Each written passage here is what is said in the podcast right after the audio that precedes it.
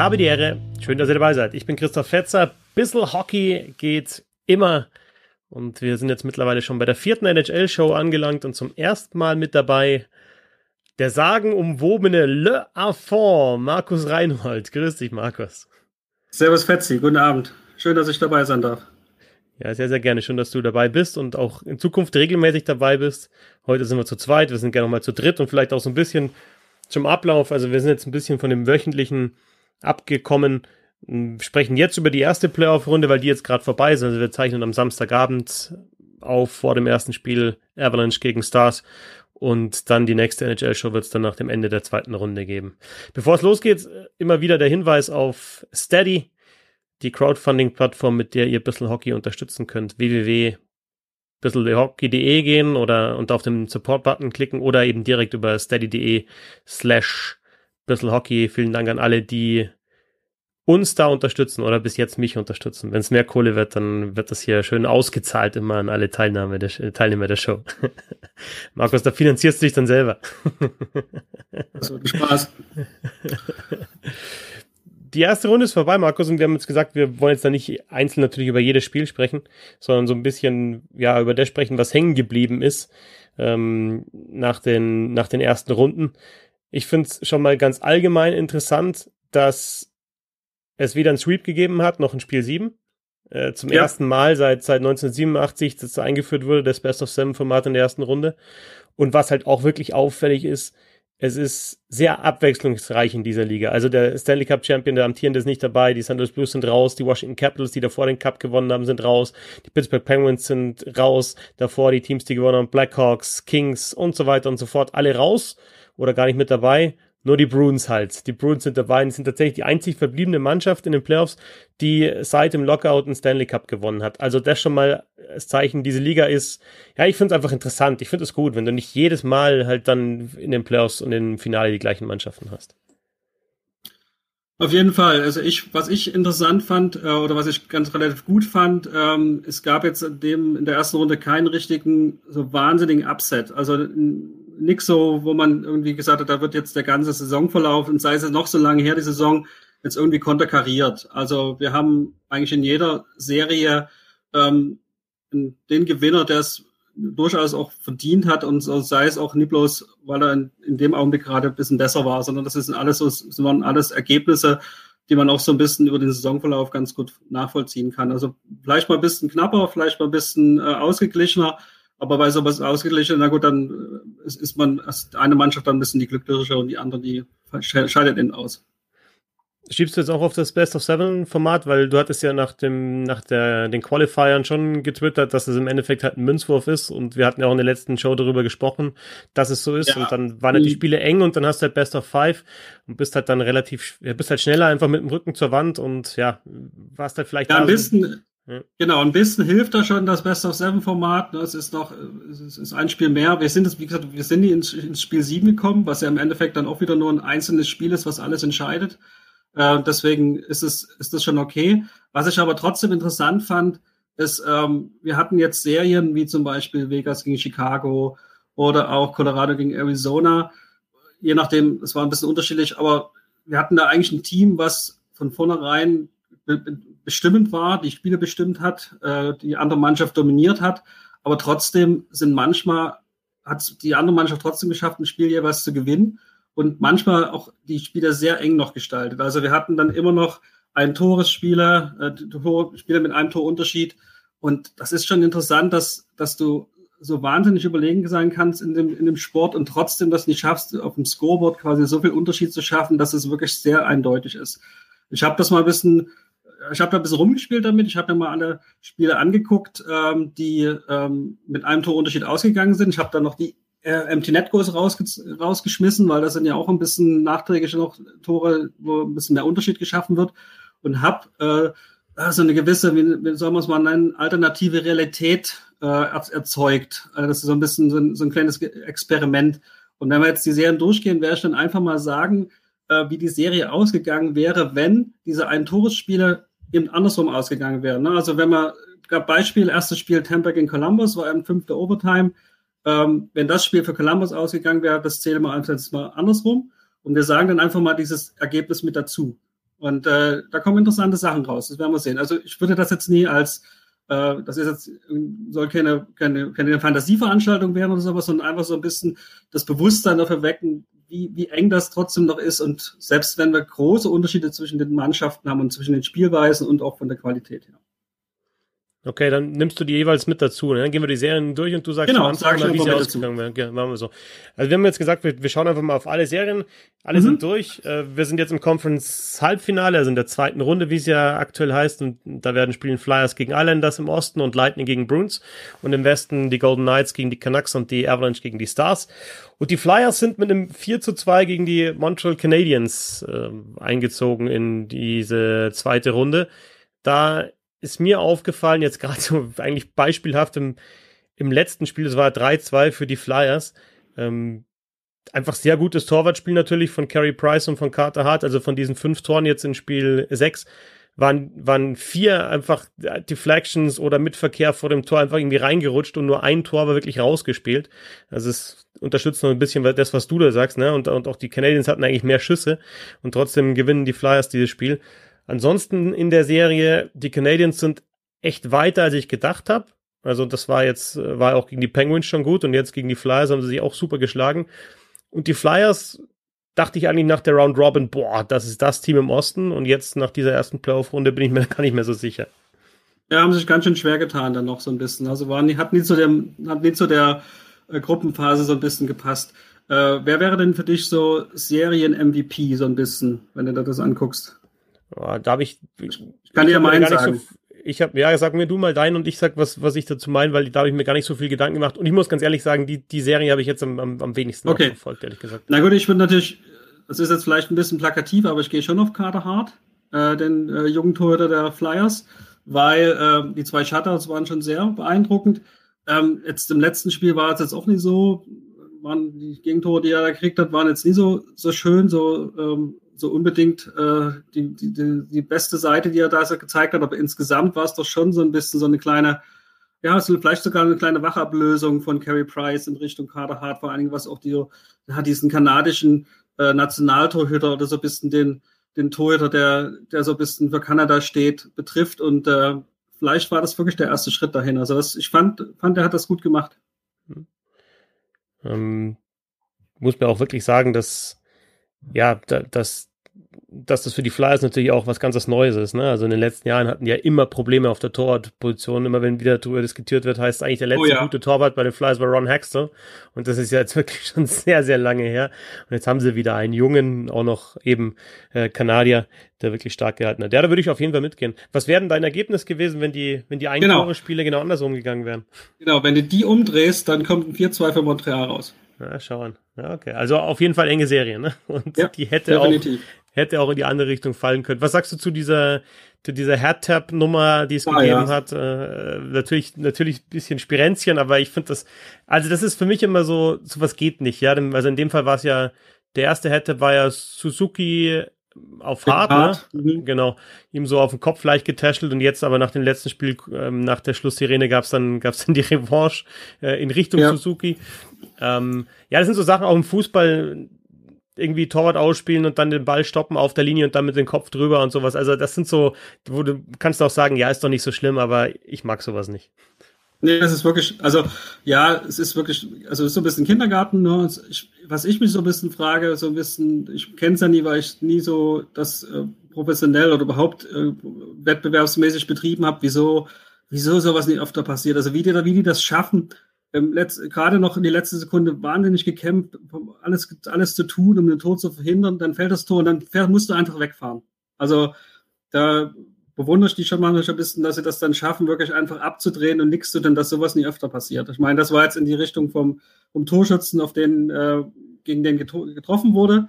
Aber andersrum ist es ja manchmal auch so ein bisschen, ne, die gerade noch äh, hart gekämpft gegen das, äh, gegen die andere Mannschaft das Tor reingekriegt und dann musste abdrehen. Also das, äh, wundere mich müssten, dass sowas nie öfter passiert. So Zeug nach dem Tor. Gibt es sonst noch was, was du zu der Serie sagen willst? Ähm, Flyers gegen Canadiens? Nee, lass uns zur nächsten gehen. Dann sprechen wir über den Gegner der Philadelphia Flyers. Die New York Islanders haben sich durchgesetzt mit 4 zu 1 in der Serie gegen die Washington Capitals. Ähm, das fünfte Spiel habe ich kommentiert auf der Zone und ich finde es einfach unglaublich faszinierend, wie, wie gut die Islanders ihr Defensiv-Eishockey durchgesetzt haben. Und klar kann man jetzt sagen, es ist irgendwie langweilig, aber sie schaffen es halt einfach, den Gegner ja wegzuhalten vom eigenen Tor, ihnen die großen Chancen zu nehmen. Andererseits haben die ja, finde ich, in der Offensive echt spektakuläre Spieler. Also mit Matthew Barzell, einen der spektakulärsten überhaupt. Wahnsinn, was der an der Scheibe kann und wie lange der die Scheibe auch hält. Und wirklich zwei Reihen mit Barzell, Lee und Eberly und mit Nelson Bovilla und Bailey, die gescored haben und dann auf einmal noch da dritte Reihe Center Peugeot und, und die vierte Reihe, ja, Clutterbuck ist jetzt im letzten Spiel ausgefallen, aber Seekers, Martin, Johnston, wer da auch immer dann gespielt hat, ähm, möglicherweise die beste vierte Reihe in dieser, in diesen Playoffs bis jetzt. Und von den Capitals war ich echt, ja, war ich echt enttäuscht. Da kam nicht viel. Bei Carlson bin ich mir sicher, dass der nicht hundertprozentig fit war, weil der, der war sowohl defensiv als auch offensiv wirklich schwach zwischenzeitlich mal so ein bisschen aufbäumen von Ovechkin, Kuznetsov, Oshie.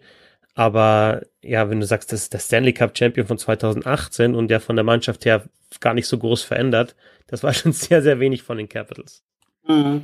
Ja, das stimmt. Also ich bin ja nicht ganz unschuldig, wenn es das betrifft, die, das Islanders Hockey so als langweilig zu bezeichnen, aber du hast schon recht. Also wenn man das so, äh, so betrachtet, so mit den, so mit den neutralsten Augen wie möglich, die du ja meistens hast, äh, dann dann, dann muss man das schon irgendwie ein bisschen bewundern, wie die das schaffen, aus dieser, ähm, aus den einzelnen Teilen wirklich noch mehr zu gestalten. Mein Serien-MVP ist aber dann eben auch Barry Trotz, ähm, ja, okay. weil der das eben wirklich auch geschafft hat, da sowas zusammenzubauen, was, was wirklich mehr als das die einzelnen Teile sind. Und ähm, ich bin von, ich bin nur ein bisschen gespannt. Dass, sie haben jetzt gegen Florida gespielt. Florida war, ist ein Papier-Panther, Papiertiger gewesen. Keine Ahnung, dass die haben wirklich nie viel gerissen, auch in der, der Qualifikationsrunde nie. Washington, hast du auch gerade gesagt, hat dich ein bisschen enttäuscht. Ist jetzt die Frage, waren sie wirklich so schwach? Sind sie wirklich vielleicht ein bisschen alt geworden? Ist es, ist es, äh, ist es nicht mehr, nicht mehr ganz das Team von vor zwei Jahren? Oder war wirklich New York so stark? Jetzt kommt Philadelphia. Hm, sagen wir so, die anderen beiden Teams wären natürlich ein größerer Prüfstein gewesen. Ich glaube, New York hat relativ gute Chancen, da ins äh, Eastern Conference Finale einzuziehen. Mhm.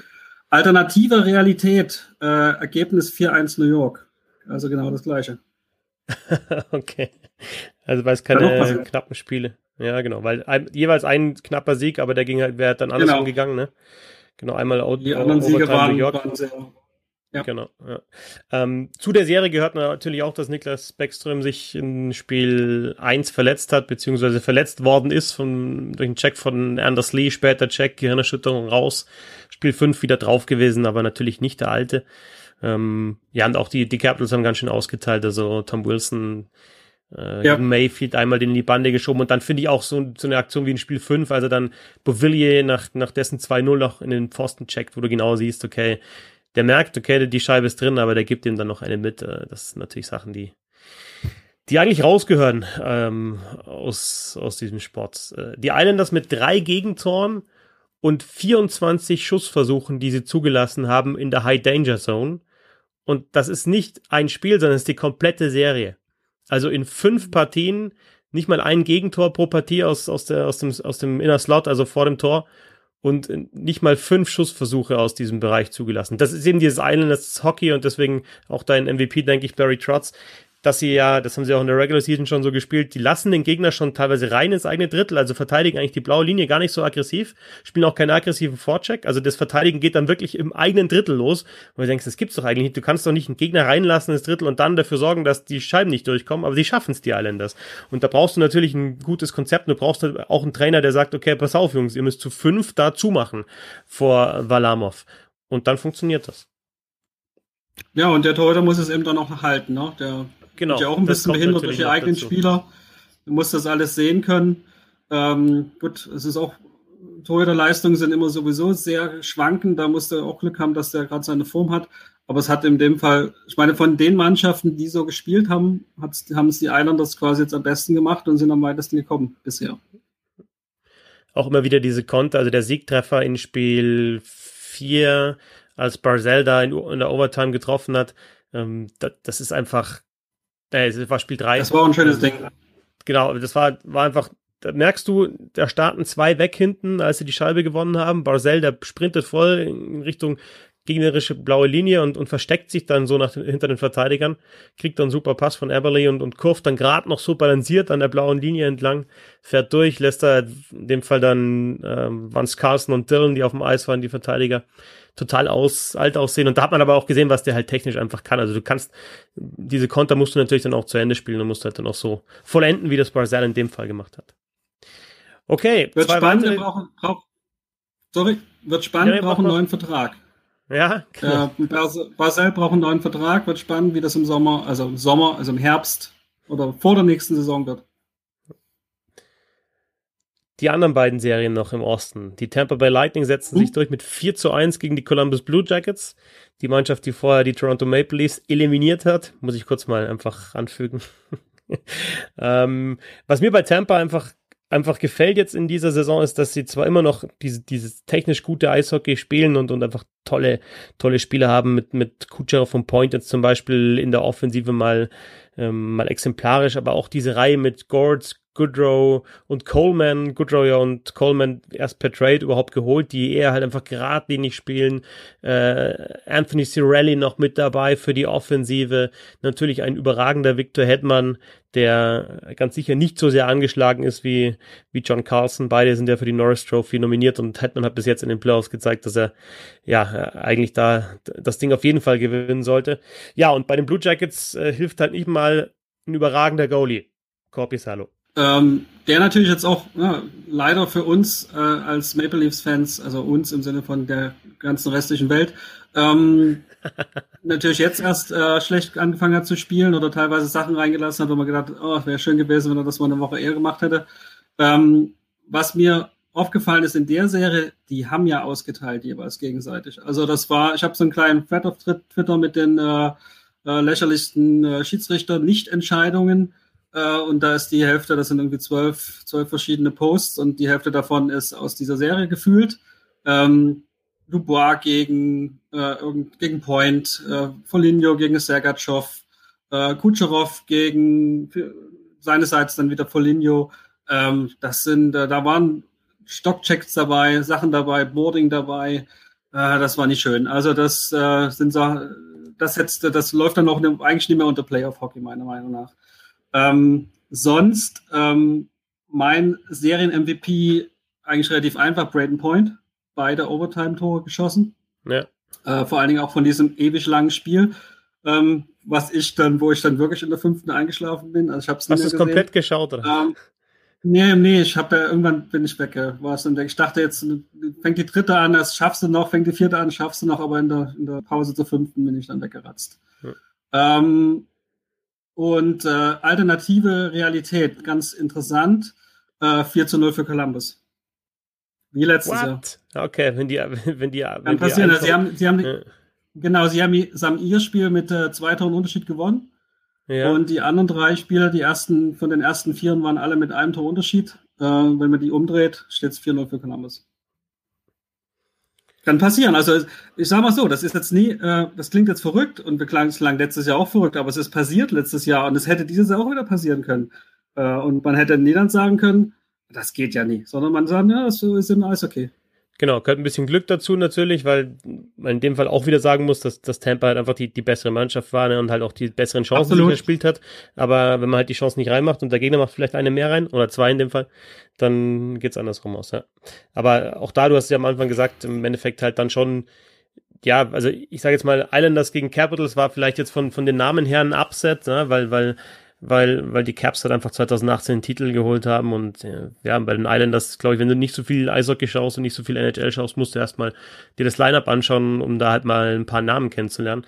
Aber jetzt vom, vom, vom Spielerischen her war es kein Upset, ne? Es war halt klar, dass sie ja ihr Ding einfach durchziehen. Und ähm, jetzt Columbus Blue Jackets gegen Lightning wäre ein brutaler Upset gewesen, wenn die das, wenn die das äh, gewonnen hätten. Wie eben Wenn es normal Jahr. passiert wäre, ja. ja. Wenn es normal passiert wäre, auf jeden Fall, ja. Obwohl zum Beispiel jetzt das letzte Spiel, Spiel 5, äh, streckenweise Columbus ja schon sehr viel besser. Haben auch 4-2 geführt. Hätten ja das fast noch mit nach Hause genommen und dann noch zwei Tore zugelassen und dann die Verläng das Verlängerungstor. Aber das wäre jetzt auch nie, in dem Fall jetzt in dem Spiel direkt jetzt auch nie unverdient gewesen, wenn sie die Serie noch verlängert hätten. Aber du hast recht, die bessere Mannschaft hat sich durchgesetzt, äh, vielleicht ein Jahr zu spät aus den Augen der Lightning-Fans und der Lightning selber. Aber äh, dieses Jahr hat es geklappt. Das viertlängste Spiel der NHL-Geschichte mit dabei. Spiel 1, 150 Minuten und 27 Sekunden. Äh, da hat Corby Silo einen neuen Rekord aufgestellt mit 85 Saves. Äh, Seth Jones einen neuen Rekord aufgestellt mit über 65 Minuten Eiszeit. Ja, und äh, bis jetzt ist es tatsächlich so, dass es zwar Verlängerungen gibt, aber die dann relativ flott entschieden sind. Äh, es gibt immer mal wieder Ausreißer und das war natürlich ein ganz großer Ausreißer. Genau, da, da bin ich übrigens der Meinung, das kann man ruhig so lassen. Ähm, wenn man sich so anguckt, es gibt so alle zehn Jahre so ein Spiel. Ne? Also äh, es gab mal jetzt vor zehn Jahren zwischen Vancouver und Dallas so ein Spiel, dann gab es das berühmte von, das wirklich das längste war, glaube ich, zwischen Pittsburgh und Philadelphia mit dem, äh, das war irgendwie Anfang der 2000er. Das sind so die, ne, das passiert wirklich, da muss man, man muss sich da jetzt keine Gedanken machen, was man jetzt tut, wenn das jetzt so lange dauert. Also das ist dann einfach mal so und dann dann sind es ein paar Jahre wieder nicht mehr. Jetzt, und wenn ich das jetzt, jetzt sage, wird bestimmt jetzt hier in den nächsten Wochen noch eins passieren. Werden wir sehen. Nochmal so ein extrem langes, ja, schau mal. Genau. Hoffentlich nicht, wenn ich kommentiere, weil, also wenn du in der Nacht dann kommentierst so ein Spiel und dann, also teilweise gibt es ja auch so Situationen, ich hatte ein Spiel, das ging dann, was war es, ging der Oilers, genau, Oilers Blackhawks, das ging dann noch, ne, war das Oilers Blackhawks, was in die Verlängerung ging? Nee, aber ein Spiel ging dann noch kurz vor Schluss, Ausgleich in die Verlängerung und dann denkst du so, oh, vor allem wenn es halt, wenn es halt in der Nacht ist, bitte nicht zu lang, bitte keine drei, vier Verlängerungen. sitzt da die ganze Nacht. Äh, letzte Serie im Osten, Markus. Äh, Boston Bruins 4-1 gegen die Carolina Hurricanes. Meine, meine Takeaways aus der Serie. Ja, Bruins natürlich schon faszinierend einfach. Ne? Fällt der Pasternak aus, ein absoluter Torjäger, wichtiges Mitglied der ersten Reihe. Das merkst du äh, fast gar nicht. Äh, Tuka Rask ähm, spielt nicht mehr, hat gesagt, er, er geht raus aus der Bubble, Opt-out. Ähm, auch da merkst du da fast keinen Unterschied. Und bei den Hurricanes ist es ja so, ich habe mich auch so ein bisschen in die Mannschaft verliebt, muss ich sagen. So wie sie dich geben, mit dem Storm, Storm Search äh, nach dem Spiel, auch auf dem Twitter-Kanal, finde ich echt ganz witzig, was die da so von sich lassen. So ein bisschen, ja, anti-Oldschool. Aber unter dem Strich, ja, haben sie jetzt die letzten, in den letzten beiden Serien gegen die Boston Bruins eine Bilanz von 1 zu 8, ne? Also ein Spiel gewonnen. Letztes Jahr gesweept worden im Conference-Finale und dann ja, können die Ahos und Sveshnikovs, der natürlich ausgefallen ist in der Serie, Terrevenens und wie sie halt heißen, noch so spektakulär sein und die Verteidigung noch so tief besetzt sein, ist halt der nächste, ja, das nächste Ausscheiden einfach der Mannschaft. Mhm. Ja, das, das ist der Unterschied. Also, wie gesagt, als äh, Toronto-Fan bin ich das ja gewohnt, dass man gegen Boston ausscheidet. Ähm, aber wenigstens nie so sagen und klanglos, sage ich mal, sondern dass man, also ne, Boston hat auch die letzten beiden Serien gegen Toronto gewonnen, ähm, aber immerhin Toronto noch sechs Spiele gewonnen in diesen Serien. Äh, kann man sich nichts davon kaufen jetzt im Endeffekt, also auch als Mannschaft nie. Aber es ist schon, äh, ich meine, ein bisschen, der Unterschied ist es schon. Also der Unterschied ist vielleicht auch der, bei Carolina ist so ein bisschen klar, was das Problem ist. Jedenfalls so ein bisschen meinen alle, dass es klar ist, dass das Problem ist und das sind die Torhüter. Ähm, dieses äh, Rasek und Reimer-Duo hat sich jetzt dann nie so bewährt, obwohl die okay waren, aber im Endeffekt haben sie die Spiele jetzt doch verloren. Ähm, bei Toronto gibt es eben unterschiedliche Meinungen, was da das Problem ist, aber es, es ist trotzdem noch so, dass äh, ja, hat, kann man sich nichts davon kaufen, aber man sah ein bisschen besser aus insgesamt. Ähm, mein Serien-MVP ja, ist schwierig. Ähm, ich habe mal Brad Marchand aufgeschrieben. Ähm, der hat schon ganz schön äh, gut gespielt in der Zeit äh, in, dieser, in dieser Serie. Äh, man kann auch könnte Quaichi sagen, David Quaichi hat äh, die meisten Punkte gesammelt, wenn ich das richtig gesehen habe. Ähm, alternative Realität, 4-1 für Carolina. Dreht sich auch um. ja, dreht sich komplett um. Hätte passieren können. Also die alternative ja, Realität, ja. nochmal, wenn jedes Spiel, das mit einem Torunterschied äh, ausgegangen ist, eben genau andersrum ausgegangen wäre, dann wäre die Serie 4-1 für Carolina ausgegangen. So, ja. Ja, Verlust von äh, Svechnikov war natürlich ziemlich äh, ähm, desaströs für Carolina, hat man das, hatte man das Gefühl. Aber du, ich meine, das ist so ein bisschen der Punkt, dass äh, wenn du, oder wie auch für Backstrom zum Beispiel bei, bei Washington, ähm, klar kannst du einen Spieler verlieren und klar kannst du auch einen wichtigen Spieler verlieren, aber wie gesagt, Boston hat die ganze Zeit ohne Pasternak gespielt oder fast die ganze Zeit und hat trotzdem äh, okay gespielt und hat trotzdem die Serie für sich entscheiden können. Ähm, ein richtig gutes Team macht es eben dann doch aus, selbst, selbst auf gute Spieler verzichten zu können. Und man merkt es eben dann doch nicht so.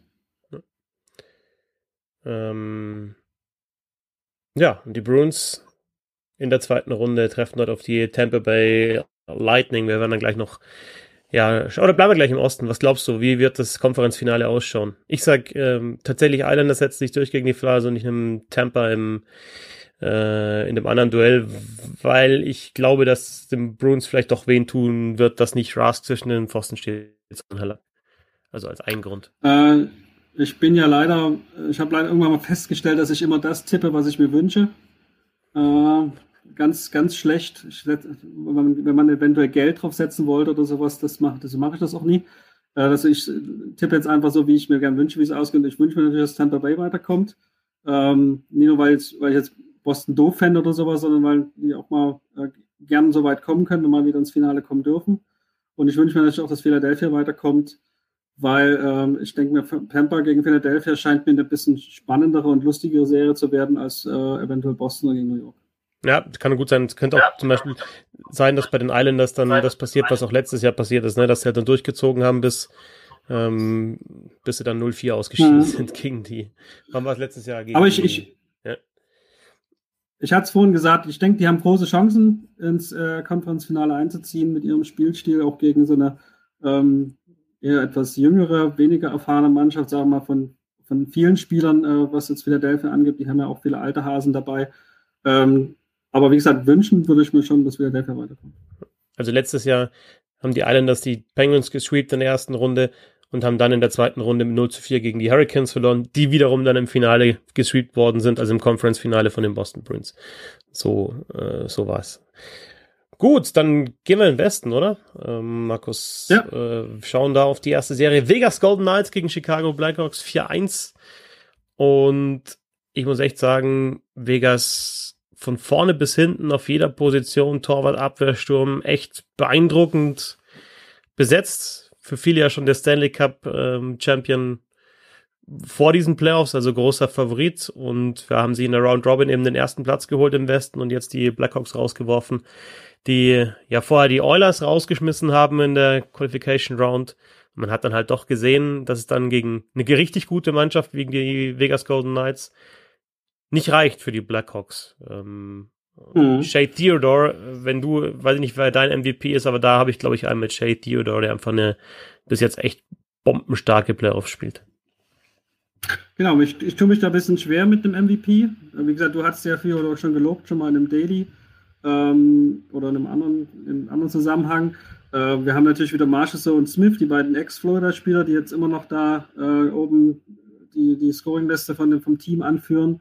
Aber insgesamt ist es vielleicht wirklich so, wie das Team so ist. Und du hast eben äh, jetzt, du hast vielleicht so einen Art so Defensiv-Superstar mit, mit Mark Stone, aber du hast jetzt niemanden, von dem man, der, der so, so offensiv so wahnsinnig raussticht, ne? Also so einen richtigen äh, Go-To-Guy oder sowas. Und ähm, Deswegen vielleicht schon ein bisschen so als Mannschaftsleistung die, die, diese, diese MVP-Sache. Ähm, ist aber auch interessant, jetzt, ne, wir haben, ich habe jetzt nie viel von der Serie gesehen. Ich habe nur mitbekommen, auch dass sie wirklich, dass Vegas wirklich drückend überlegen war die meiste Zeit. Auch das Spiel, was Chicago äh, in, in Wirklichkeit, sagen wir, in der echten Realität gewonnen hat, war ja wirklich eigentlich äh, lächerlich, dass sie das geschafft haben. Äh, aber wenn man unsere Maßstäbe für die alternative Realität ansieht, steht es in der Serie 3 zu 2 für Chicago und wir gehen ins sechste Spiel. Ja, okay. Die ist noch gar nicht durch. das ist noch nicht entschieden. Okay, also so klar war es dann nicht. Ähm, genau, das ist, das ist das, was ich meine. Ne? Du hast, ja. du hast, du hast diese Überlegenheit. Im Endeffekt haben wir genau eine klare Serie dann, ne? Wir haben da genau eine klare Serie wahrscheinlich. Genau, die, da kommen wir noch dazu. Ja. Und äh, du bist wahnsinnig überlegen, aber du auf dem, auf, auf dem Endeffekt auf dem, auf dem Scoreboard, dann auf dem, was das Resultat angeht, schaffst du trotzdem nur einen Overtime-Sieg. Ne? So wie, so es bei Vegas war. Und das, und das ist ein Ergebnis, also ein Overtime-Sieg, da kannst du froh sein, dass du es geschafft hast, kannst stolz sein, dass du es gemacht hast, aber wenn du ehrlich bist, du hättest es genauso gut verlieren können. Ja. Und äh, das haben wir jetzt mal in, in diese Alternative angenommen und dann äh, würde die Serie noch weitergehen. So treffen die Vegas Golden Knights in der zweiten Runde auf die Vancouver Canucks. Das ist der zweite Upset, also was, was zumindest das Ranking anbelangt. Ne? Also im Osten waren die Islanders das einzige Team, das eben nicht in der Round Robin gespielt hat und sich durchgesetzt äh, hat. Im Westen äh, übernimmt die Rolle Vancouver. schlagen die St. Louis Blues mit 4 zu 2 mit ja, einer Mannschaft, die, finde ich, extrem viel Spaß macht. Junge Mannschaft, schnelle Mannschaft, technisch gute Mannschaft. Ähm, natürlich mit so Spielern wie Patterson im Sturm mit Horvath, in der Verteidigung mit, mit, mit Hughes. Also wirklich flinke Spieler, technisch gute Spieler. Die Highlight Goals äh, von Horvath, da kann ich mich erinnern, wo er einfach vorbei dangelt. Äh, denkst du, da stehe ich als Verteidiger dabei, ist es halt Vince Dunn zum Beispiel, also ein gestandener NHL-Verteidiger. Ähm, und dann aber auch interessant, dass sich dann die die St. Louis Blues in der Serie zurückgemeldet haben mit einem sehr starken Ryan O'Reilly, dem Conn Smythe Trophy Gewinner der, der vergangenen Saison. Und dann trotzdem die Canucks wieder zurückgeschlagen haben und das dann eben in den letzten Spielen, in den, die sie gewonnen haben, mit der dritten, vierten Reihe gemacht haben. Also mit Tyler Mott, der in zwei Spielen hintereinander getroffen hat, mit Jay Beagle, der dann Tor geschossen hat, Drussell hat getroffen. Also haben sie nochmal ein Powerplay-Tor gemacht, zusätzlich mit Besser im, im sechsten Spiel. Ja, und äh, unter dem Strich äh, finde ich die Mannschaft, ja, macht Spaß und ich finde schön, dass sie noch eine Runde weiter ist. Mhm. Ja, sind so ein bisschen die Mannschaft der, äh, der Herzen so ein bisschen geworden. Auch äh, ich finde es auch, find's auch schön, sie anzugucken, wenn sie jetzt äh, obwohl ich meistens nur die, das Ende der Spiele sehe, weil ich die 4.30 Spiele ja so selten schaffe. Ähm, ähm, mein äh, MVP, äh, ja, ich würde schon Elias Patterson nehmen, weil das ist so ein bisschen, das ist vielleicht jetzt gar nicht so serienmäßig, äh, obwohl es eigentlich das Serien-MVP ist, aber es ist schon so ein bisschen, auch ein bisschen sinnbildlich dafür, was, äh, was da jetzt, was, was da jetzt los abgeht in, in Vancouver. Ähm, ist, ähm, ich finde find den faszinierenden Typen. Ähm, der ist eine wirklich, nee, die hat ja wirklich nie die Eishockey-Figur. Ähm, immer noch nie, obwohl er wahrscheinlich dran arbeitet. Ähm, denkt auch gar nicht, man wird auch denken, der wird auch jedes Mal umfallen, wenn man an ihm vorbeifährt und so, aber er macht das mit, kriegt das hin und, und spielt wahnsinnig. Ne? Also Pässe jetzt auch, der Schuss war auch schon das ganze letzte Jahr aber super. Also das ist äh, wirklich sehr beeindruckend. Ich finde den super, den Typen. Ähm, wenn wir unsere Maßstäbe angeben, was die Ein-Tore-Spiele angibt, steht es 3 zu 3 und wir haben doch noch ein Spiel 7. Okay. Pettersson mit 13 Punkten in seinen ersten 10 Laufspielen. Es gibt genau einen Schweden, der es auch geschafft hat. Und der ist Peter Forsberg. Ähm, Pettersson mit zusammen mit Nathan McKinnon jetzt Topscorer nach der ersten Runde mit eben diesen 13 Punkten. Äh, Quinn Hughes 10 Punkte in den ersten 10 Playoff-Spielen. Nur Al McInnes 1984 mit 13 und Ray Borg 1980 mit 11 hatten mehr und das sind beides Hall of Famer. Ähm, ja, und Torposition, glaube ich, muss man da auch noch ansprechen. Ne? Also äh, Markström äh, im ersten Spiel 29 Saves und dann fünfmal über 30 Saves. Und auf der anderen Seite hast du halt ja ein Wechselspiel zwischen Binnington und Allen gehabt und Binnington unter einem Strich, der Mann, der ja mit den Stanley Cup gewonnen hat in der vergangenen Saison durch seine starken Leistungen, äh, 80% Save Percentage, 5,21 der Gegentorschnitt. Und Craig Berube ja. hat gesagt, äh, jetzt nach dem letzten Spiel, genauso wie Ryan O'Reilly, dass sie teilweise wie ein Junior-Team ausgesehen haben. Und da muss ich wirklich sagen, ähm, da waren, waren viele Tore dabei, die, die zu einfach waren einfach jetzt mhm. in, in, in, den, in den letzten Spielen eher durch Scheibenverluste, vorher auch schon, wo ich mir gedacht habe, hey, das kann nicht sein, dass der so leicht vorbeigeht, also besser, ähm, der Horvath hatte ja zwei, zwei so Tore, wo er, wo er den Verteidiger komplett alt aussehen lässt, einmal sogar in Unterzahl, ähm, das war natürlich technisch gut gemacht, aber musst du natürlich auch besser verteidigen. Ja, auf jeden Fall.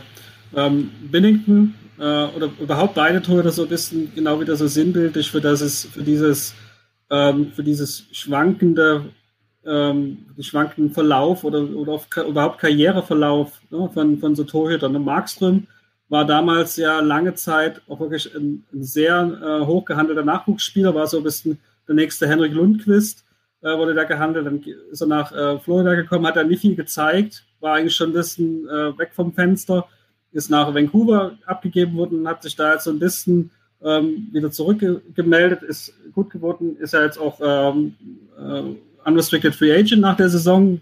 Vielleicht hat er das ja auch was mit der Leistung zu tun, obwohl man das, äh, ähm, ich, ich, glaube nicht, dass sie das so steuern können.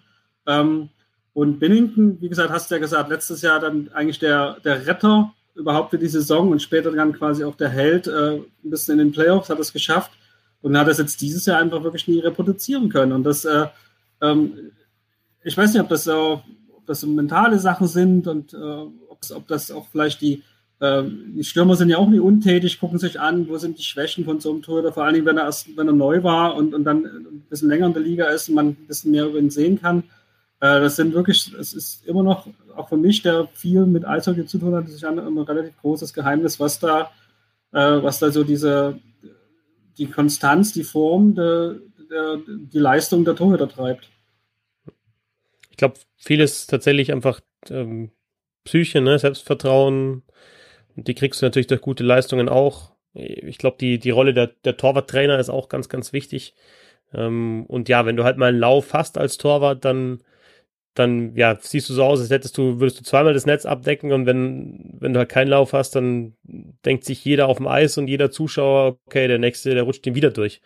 Und es sind ja. jetzt wirklich teilweise, momentan sind es ja echt so, es gibt unglaublich viele Tore, die, wo du, wo die Torhüter zwar im Butterfly sind, aber das Rot, der Puck rutscht irgendwie durch, ja, unterm Arm durch oder klar Five-Hole, aber Five-Hole finde ich es gar nicht mehr so, äh, so häufig. Es ist oft dann jetzt unter, unter der Fanghand durch oder unter der Stockhand durch, äh, wo halt einfach so ein bisschen das Timing dann wahrscheinlich auch fehlt, ne, und halt einfach du nicht ganz in dieser Butterfly-Position bist und äh, ja, dann ist es halt dieser eine Save, den du machen musst, damit halt die, die Serie genau andersrum ausgeht. Ne?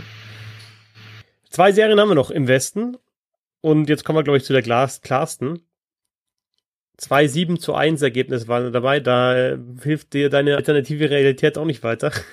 Colorado Avalanche gegen Arizona Coyotes 4-1. Ja, äh, klare Sache. Äh, Colorado schwingt sich allerspätestens mit der Serie zum, zum Mitfavoriten auf den Stanley Cup äh, auf. Nathan McKinnon überragend.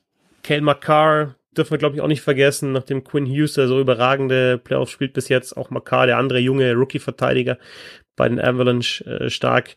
Ja, und die, die haben Tempo, die haben Wucht und ja, mal schauen, ob in der nächsten Runde dann die Dallas Stars mehr machen können als die Arizona Coyotes, weil die waren völlig überfordert. Ja, das waren sie. Äh, mein MVP ist auch Nathan McKinnon. Ähm, kein Wunder, ist auch schwer, jemand anders da auszuwählen. Äh, du hast auch recht, äh, die alternative Realität nützt da auch nichts. Es geht auch 4-1 für Colorado aus. Ähm, was ich interessant fand, im Endeffekt haben wir von Beispiel von Spiel 3 bis 5, nur 3, 4 und 5 eigentlich dreimal das gleiche Spiel gesehen. Meines Erachtens äh, Colorado vollkommen überlegen. Zweimal 7-1 gewonnen und einmal 1 zu 2 verloren.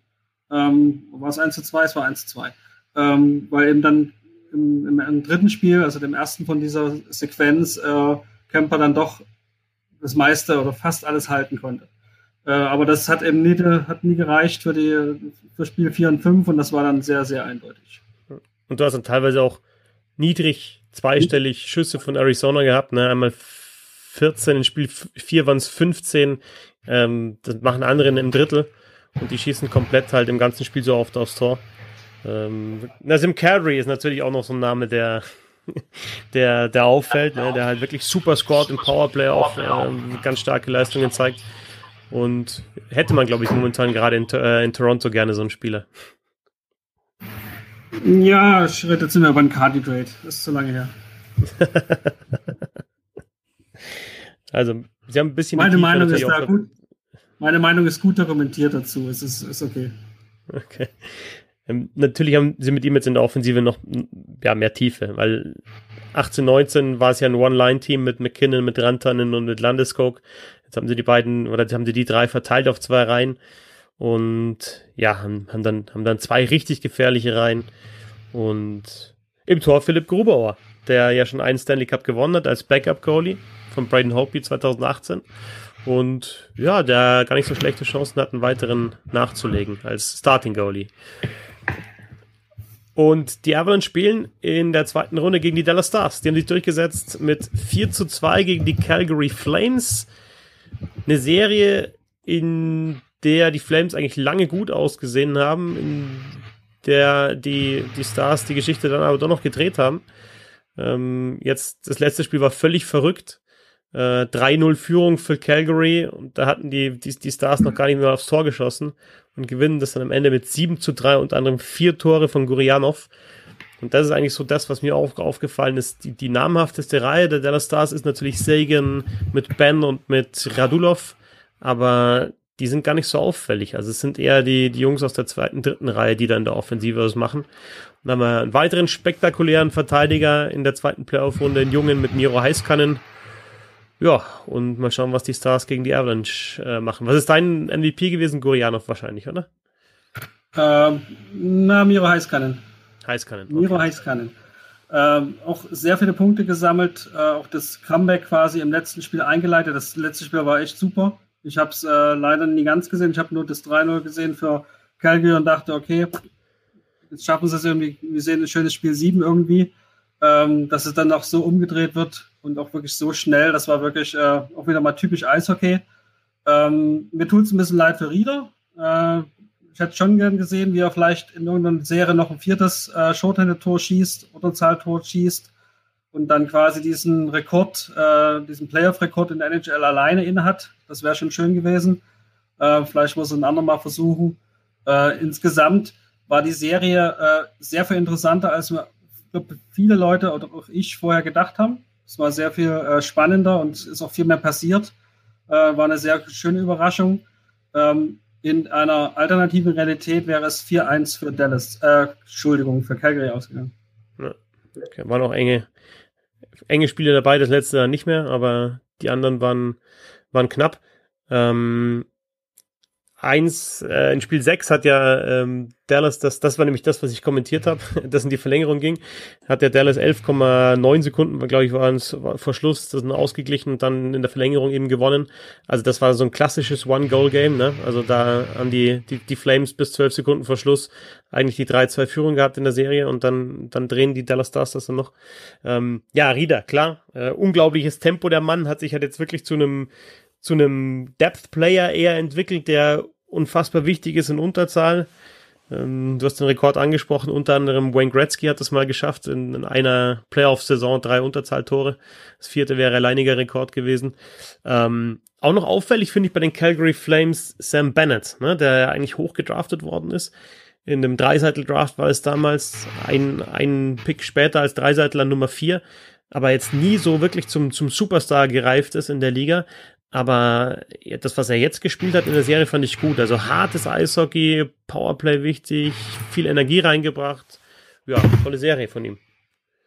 Auf jeden Fall, obwohl bei ihm am besten, ich habe es jetzt nicht genau vor mir, äh, aber ich meine gelesen zu haben und äh, hat es mir noch nicht direkt angeguckt. Äh, bei ihm ist natürlich auch wirklich so seine Schussquote in den, in den Playoffs ist jetzt mal wieder mal außergewöhnlich und schon fällt es ein bisschen auf. Ähm, es, es, es, spiegelt nie so richtig die Leistung aus der regulären Saison wieder, aber man hat das ja manchmal. Es gibt das ja auch historisch gesehen, so Spieler, äh, die in den Playoffs immer besonders gut spielen. Was weiß ich, Mike Keane zum Beispiel, Claude Mew, das sind so die aus meiner Jugend. Ähm, ähm, vielleicht das gehört er mit dazu, aber gut, er hat die Serie trotzdem verloren mit seinem Team, also vielleicht gehört er auch nicht dazu.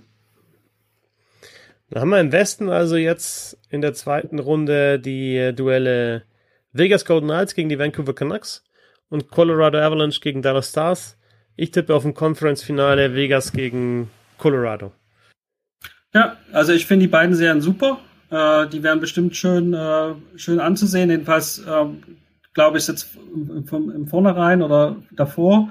Ähm, ich denke auch, dass Colorado weiterkommt und wünsche mir das. Wäre schon, schon schön, wenn die ähm, es ist auch eine, eine kleine Aschenputtel-Story. Ne? Vor zwei, drei Jahren waren die quasi ganz unten, äh, hatten den ersten, hatten Picks für, an andere Teams vergeben, äh, sah gar nicht gut aus und jetzt äh, sind sie auf einmal auch wieder so Everybody's Darling auf einmal. Das ist, ist eigentlich eine ganz schöne Geschichte.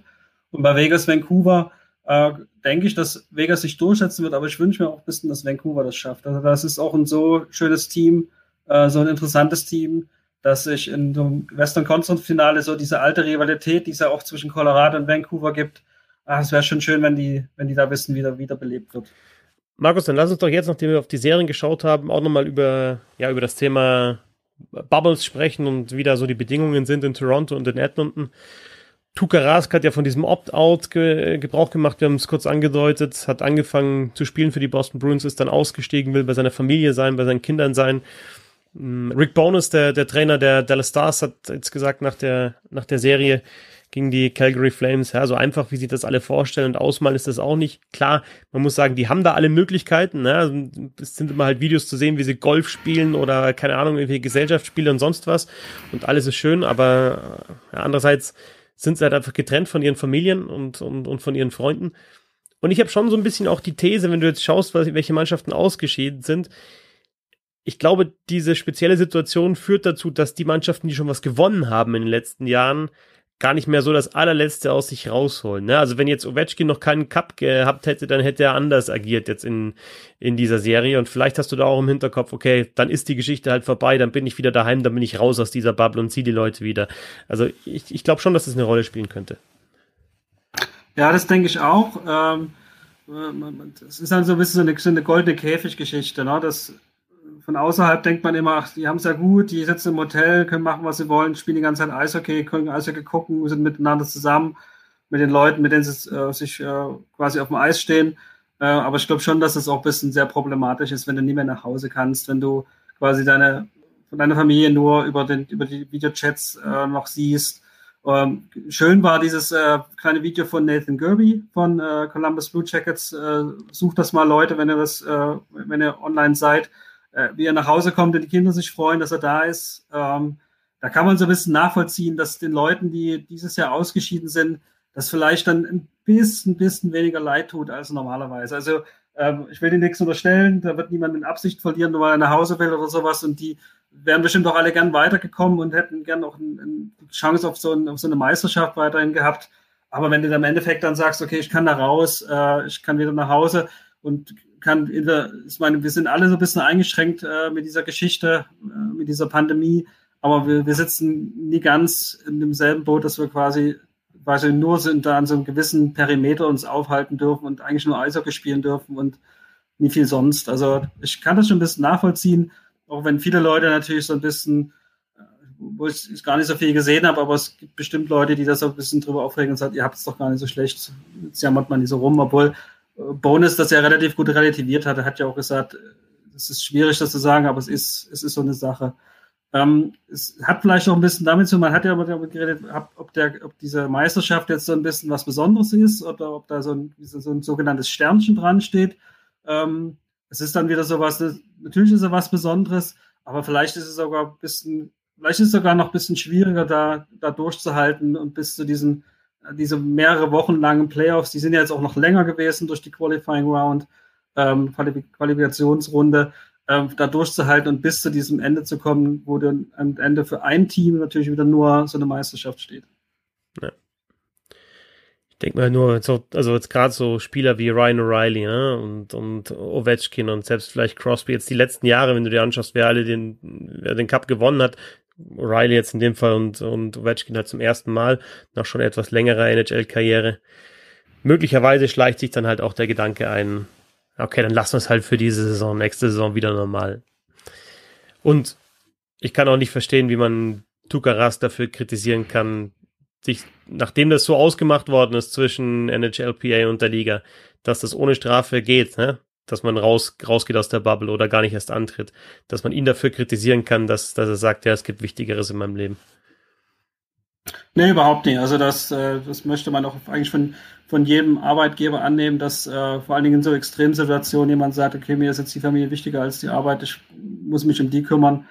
Äh, das ist eigentlich ein falscher Arbeitgeber, der dann sagt, es ist mir egal, bleib hier. Also das, das, das ist hoffentlich ähm, ich weiß nicht, wie es in Amerika ist, aber ich hoffe, das ist insgesamt eigentlich selbstverständlich. Dann haben wir zum Abschluss leider auch noch eine traurige Nachricht. Also so frisch ist die Nachricht nicht mehr, aber am Dienstag ist Dale Howardchuck, Hall of Famer, im Alter von 57 Jahren schon gestorben an Krebs.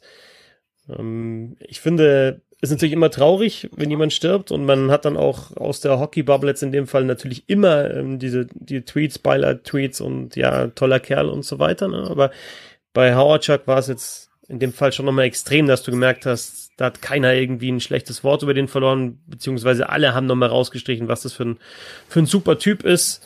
Und ja, deswegen halt nochmal tragischer, dass er so früh schon verstorben ist. Ja, absolut. Ähm, was ich jetzt noch ein bisschen unerwähnt fand und was ich aber an Howard Chuck immer sehr beeindruckend äh, gefunden habe, ist, dass er war ja wirklich schon mit 18 äh, in der Liga. Also Winnipeg Jets, den Winnipeg Jets ging es damals so schlecht, dass sie den quasi wirklich direkt nach dem Draft in die Profimannschaft übernommen, übernehmen mussten. Und er musste sofort ran und hat äh, im Alter von 18, also in der Saison, als er 18 war, über 100 Punkte gesammelt und ist damit immer noch quasi in dieser Altersklasse der, der, äh, der, der Spieler, der die meisten Punkte gesammelt hat in, in, in seiner NHL-Karriere. Ne? Das, das machen wenige, äh, weil es heutzutage eher die Ausnahme ist, dass man wirklich schon mit 18 dazukommt. Das machen wirklich eigentlich nur die ganz Großen, sage ich mal. Aber keiner von den ganz Großen, die auch danach gekommen sind, ist eben an diese Saison mit rangekommen. Und das äh, finde ich nach wie vor eigentlich sehr beeindruckend.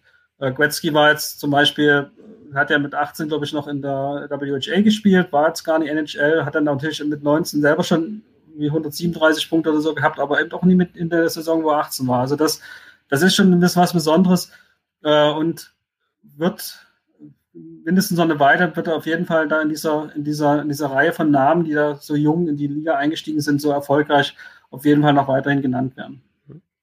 1981er Nummer 1 gedraftet, 1982 eben mit dieser tollen Saison die Calder Trophy auch gewonnen. Äh, Selene, Stersny und Ovechkin haben noch mehr Punkte als Rookie geholt, aber Selene war ja schon in seinen 20ern gut drin, als er in die Liga gekommen ist. Und wie du gesagt hast, Horacek da noch blutjung.